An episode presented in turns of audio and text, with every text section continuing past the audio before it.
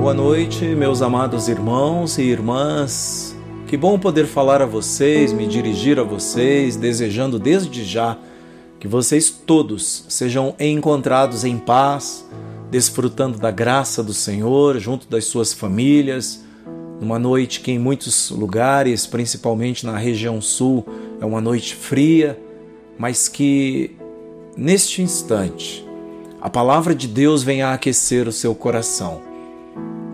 Eu quero lhe convidar para juntos lermos a palavra de Deus na Bíblia Sagrada e depois, por alguns minutinhos, falarmos e sermos ministrados nesta palavra.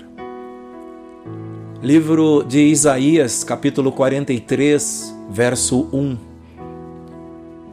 Acompanhe comigo na sua Bíblia, se você pode. Tire alguns instantinhos, tire um pouquinho de tempo que seja para juntos meditarmos na palavra. Isaías, capítulo 43, verso 1. Faço a leitura na nova versão internacional da Bíblia Sagrada. Mas agora, assim diz o Senhor, aquele que o criou, ó Jacó, aquele que o formou, ó Israel não tema, pois eu o resgatei. Eu o chamei pelo nome. Você é meu. Amém. Pai, em nome de Jesus, nós te pedimos graça para este momento. Pedimos direção, sabedoria e orientação para o momento em que, após termos lido a tua palavra, ela será explicada. Pedimos que nos ajudes, Espírito Santo, abrindo o nosso entendimento. Pedimos sinceramente que atendas aos anseios do nosso coração, da nossa alma, primeiro aquietando-nos e depois nos ensinando, confortando, abençoando-nos de maneira como até nem entendemos como, mas sabemos que é possível porque tu és Deus, nos conheces, entendes e sabes do que almejamos, do que almejam as nossas almas no nosso íntimo. Ajuda-nos neste momento, meu Deus. Ajuda-nos nestes minutos com a palavra do Senhor e também com a sua pregação. Eu peço-te em nome de Jesus. Amém. Eu o chamei pelo nome é esse o título para esta ministração. Sabem, Deus ama as pessoas como indivíduos e não como massa, um monte de gente sem nome. Esse amor de Deus é um amor por pessoas e não por uma multidão sem definição. Olha só, porque é fácil dizer que nós amamos a humanidade. E, por outro lado, negligenciarmos o amor ao homem real, à pessoa real e concreta que está ao nosso alcance, com quem convivemos muitas vezes.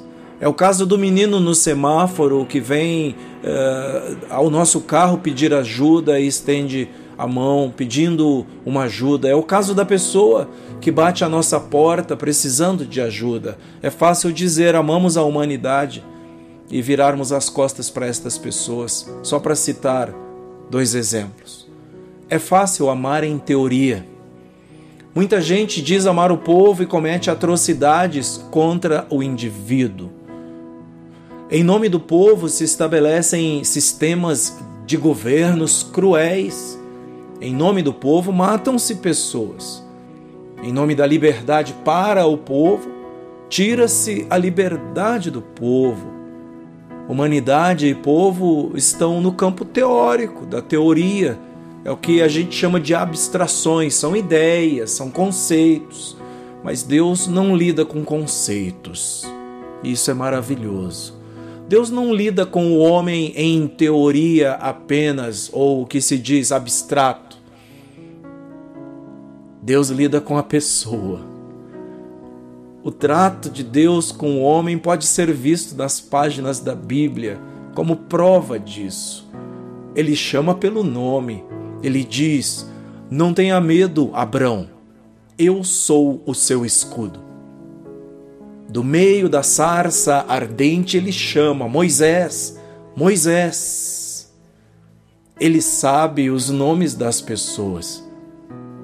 Ele diz: Seu nome é Jacó, mas você não será mais chamado Jacó. Seu nome será Israel. Jesus, o Filho de Deus, também lidou com o homem real, físico, concreto, histórico, o homem que tem uma história de vida, e não com ideias, com conceitos. Ele dirige-se ao chefe dos cobradores de impostos e diz: Zaqueu, desça depressa, quero ficar em tua casa hoje, eu quero pousar lá na tua casa hoje. O Pai e o Filho sabem nossos nomes. Para o Estado, nós somos apenas um número, um CPF. Para os políticos, somos povo. Para outros, somos massa que pode ser direcionada, guiada, orientada. Nas empresas, não passamos de um código de barras. Para Deus, não. Para Deus, Somos pessoas, indivíduos. Sabem, Deus nos conhece e a Sua palavra deixa-nos claro isso. É o que encontramos no Salmo 139, no verso 16. Os teus olhos viram o meu embrião. Todos os dias determinados para mim foram escritos no teu livro, antes de qualquer deles existir. Tu me viste ainda sem forma, é isso que a palavra está dizendo. Tu conhecestes e sabias todos os meus dias, determinastes, antes que qualquer um deles existisse. Deus nos conhece. E também, além de nos conhecer, Ele tem um propósito para nós. Ouça o que diz o Senhor através do profeta Jeremias: Só eu conheço os planos que tenho para vocês. Prosperidade e não desgraça, e um futuro cheio de esperança. Sou eu, o Senhor, quem está falando. Nós não somos acidente da natureza e nem produtos do acaso. Somos criação de um Deus pessoal. Nós não somos produto de uma energia cósmica de uma força cega, de uma força impessoal. Mas nós somos produto de um Deus que é amor, um Deus relacional, um Deus que se relaciona. E sabem qual a maior prova do amor de Deus, de que ele deseja se relacionar conosco? Ela pode ser vista na pessoa de Jesus, porque ele morou aqui. Deus tornou-se um de nós. Ele veio morar aqui conosco. É por isso que, ao abrir do Evangelho de João, segundo relatou João, aquele que é a palavra, o Verbo, tornou-se carne e viveu entre nós. Vimos a sua glória, glória como do unigênito vindo do Pai, cheio de graça e de verdade. E graças à misericórdia de Deus, que é um Deus pessoal, um Deus relacional, que se relaciona, que nutre relacionamentos, esse desejo de viver com os homens um dia se concretizará definitivamente. Porque lá no finalzinho da Bíblia, lá no Apocalipse, no capítulo 21, no verso 3, lemos: Ouvi uma forte voz que vinha do trono e dizia: Agora o tabernáculo de Deus está com os homens, com os quais ele viverá. Eles serão os seus povos o próprio Deus estará com eles e será o seu Deus. É quando esse desejo de Deus vai se concretizar definitivamente. Nós cremos em Jesus e Jesus é uma pessoa. Jesus não é uma força, uma energia, nem tampouco a própria natureza apenas. Nós cremos num Deus pessoal, numa pessoa, um Deus que se relaciona, um Deus que nutre relacionamentos, um Deus que entrou na história, na pessoa humana de Jesus, na pessoa concreta de carne e osso de Jesus, que veio no tempo certo. Apóstolo Paulo diz que quando chegou a plenitude do tempo, Deus enviou o seu Filho. Jesus, portanto, é uma pessoa que habitou num tempo na história da humanidade. E Jesus Olha que maravilhoso. Um dia nos levará para vivermos com Ele. Esta é a parte também da sua obra. Ele disse: Voltarei e os levarei para mim, para que vocês estejam onde eu estiver. Nós cremos num Deus que ama pessoas. Cremos num Salvador, o Senhor Jesus, que sabe o nosso nome. Ele sabe quem somos. Portanto, não cultue anjos, espíritos, nem creia no poder do magnetismo, de vibrações cósmicas, nada. Pare com isso. Creia no Deus verdadeiro, Deus Pai, e no seu Filho bendito, Jesus Cristo, que é a manifestação histórica de Deus. Nisso sim vale a pena crer, porque esse Deus diz: Eu o chamei pelo nome. E aqui, onde encerramos, talvez hoje seja um daqueles dias que você tenha pensado, acordou pensando: Eu sou apenas mais um. Sinto-me como um na multidão. Saiba que Deus não olha a multidão, mas Deus olha a pessoa. Deus te vê Deus te viu, Deus ouve, Deus lê as tuas inquietações, Deus sabe do que te inquieta. Ele te chamou pelo nome, ele te conhece pelo nome, ele sabe quem és, ele sabe das angústias, ele sabe do que te inquieta e agora ele te diz: aquieta-te, aquieta o teu coração e saiba, eu sou Deus, eu te chamo pelo nome. Que Deus te abençoe de maneira maravilhosa fortaleça o teu coração, retire a angústia, se é que ela no momento está te, te, te prendendo, atrapalhando, tirando o teu foco, que Ele também receba da tua boca a gratidão por ser o teu Deus, por ser um Deus em quem você crê. Que você dê a Ele hoje muito obrigado por seres o meu Deus, um Deus que eu chamo de meu, e que Ele te abençoe sempre em nome de Jesus. Quero orar contigo agradecendo por esse tempo.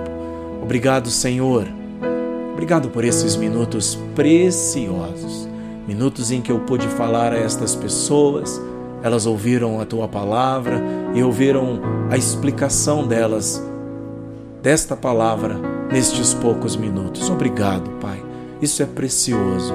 Agora eu te peço que abençoes esta pessoa que me ouve que neste final de dia, que talvez não tenha sido um bom dia até aqui, esse dia se encerre como uma noite abençoada, uma noite de calmaria, uma noite de paz, que traga descanso, o merecido descanso, para que esta pessoa refaça suas energias, para que amanhã seja um dia de trabalho produtivo, um dia em que ela acorde disposta a ser uma pessoa melhor, a ser uma pessoa que se importa, a ser uma pessoa que não diz da boca para fora que ama a humanidade, mas que despreza o indivíduo. Não.